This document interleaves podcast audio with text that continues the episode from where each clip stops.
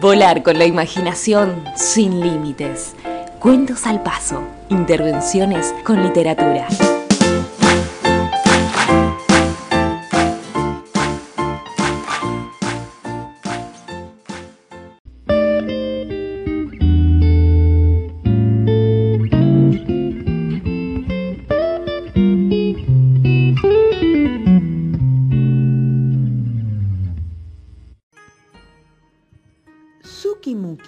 Era una princesa japonesa. Vivía en la ciudad de Syukyu hace como dos mil años, tres meses y media hora. En esa época, las princesas todo lo que tenían que hacer era quedarse quietitas. Nada de ayudarle a la mamá a secar los platos, nada de hacer mandados, nada de bailar con abanico, nada de tomar naranjada con pajita, ni siquiera ir a la escuela, ni siquiera sonarse la nariz, ni siquiera pelar una ciruela, ni siquiera cazar una lombriz, nada, nada, nada. Todo lo hacían los sirvientes del palacio. Vestirla, peinarla, estornudar por ella, abanicarla, pelarle las ciruelas. ¿Cómo se aburría la pobre Tsukimuki? Una tarde estaba, como siempre, sentada en el jardín, papando moscas, cuando apareció una enorme mariposa de todos colores. Y la mariposa revoloteaba y la pobre Tsukimuki la miraba de reojo porque no le estaba permitido mover la cabeza.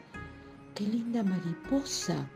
murmuró al fin Tsukimuki en correcto japonés. Y la mariposa contestó, también en correctísimo japonés, ¡Qué linda princesa! ¿Cómo me gustaría jugar a la mancha con usted, princesa? No popuepedopo, volvió a responder la princesa haciendo pucheros. ¿Cómo me gustaría bailar con usted, princesa? insistió la mariposa. Eso tampoco topo, contestó la princesa. Y la mariposa, ya un poco impaciente, le preguntó, ¿por qué usted no puede hacer nada? Porque mi papá, el emperador, dice que si una princesa no se queda quieta, quieta, quieta, como una galleta, en el imperio habrá una pataleta. ¿Y eso por qué? preguntó la mariposa. Porque Sipi, contestó la princesa, porque las princesas del Japón debemos estar quietitas sin hacer nada. Si no, no seríamos princesas, seríamos mucamas, colegialas, bailarinas o dentistas, ¿entiendes? Entiendo, lo dijo la mariposa. Pero escápese un ratito y juguemos. He venido volando de muy lejos, nada más que para jugar con usted. En mi isla, todo el mundo me hablaba de su belleza. A la princesa le gustó la idea y decidió, por una vez, desobedecer a su papá. Salió a correr y bailar por el jardín con la mariposa. En eso se asomó el emperador al balcón y al no ver a su hija, armó un escándalo de mil demonios. ¡Está la princesa! chilló. Y llegaron todos sus sirvientes, sus soldados, sus vigilantes, sus cocineros, sus nuestrabotas y sus tías para ver qué le pasaba. ¡Vayan todos a buscar a la princesa! Rugió el emperador con voz de trueno y ojos de relámpago. Y allá salieron todos corriendo y el emperador se quedó solo en el salón. ¿Dónde está la princesa? repitió y oyó una voz que respondía a sus espaldas. La princesa está de jarana, donde se le da la gana. Y el emperador se dio vuelta furioso y no vio a nadie. Miró un poquito mejor y no vio a nadie. Se puso tres pares de anteojos y entonces sí vio a alguien. Vio una mariposota sentada en su propio trono. ¿Quién eres?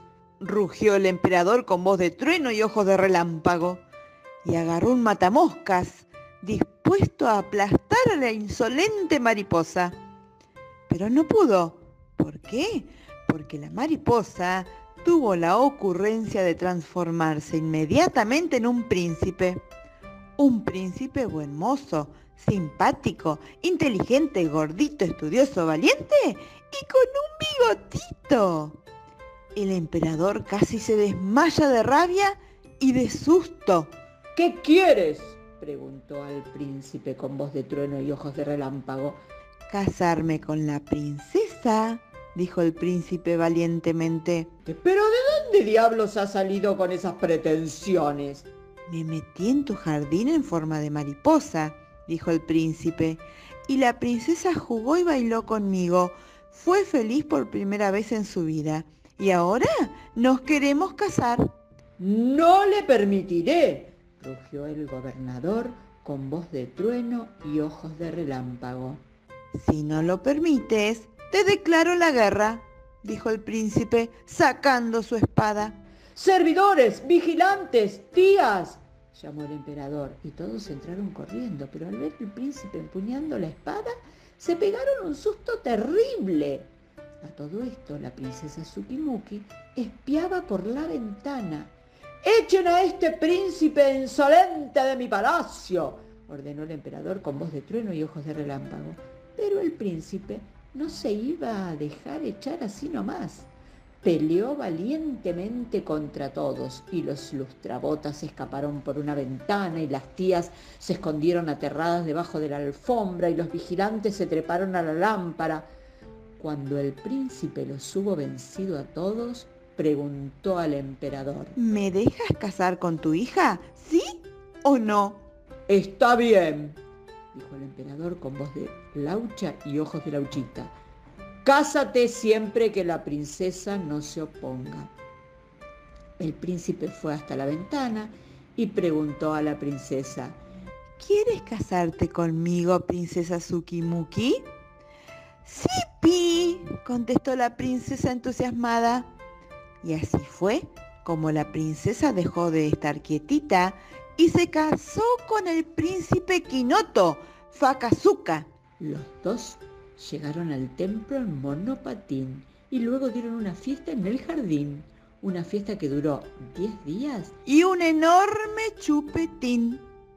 Así acaba, como ves, este cuento japonés.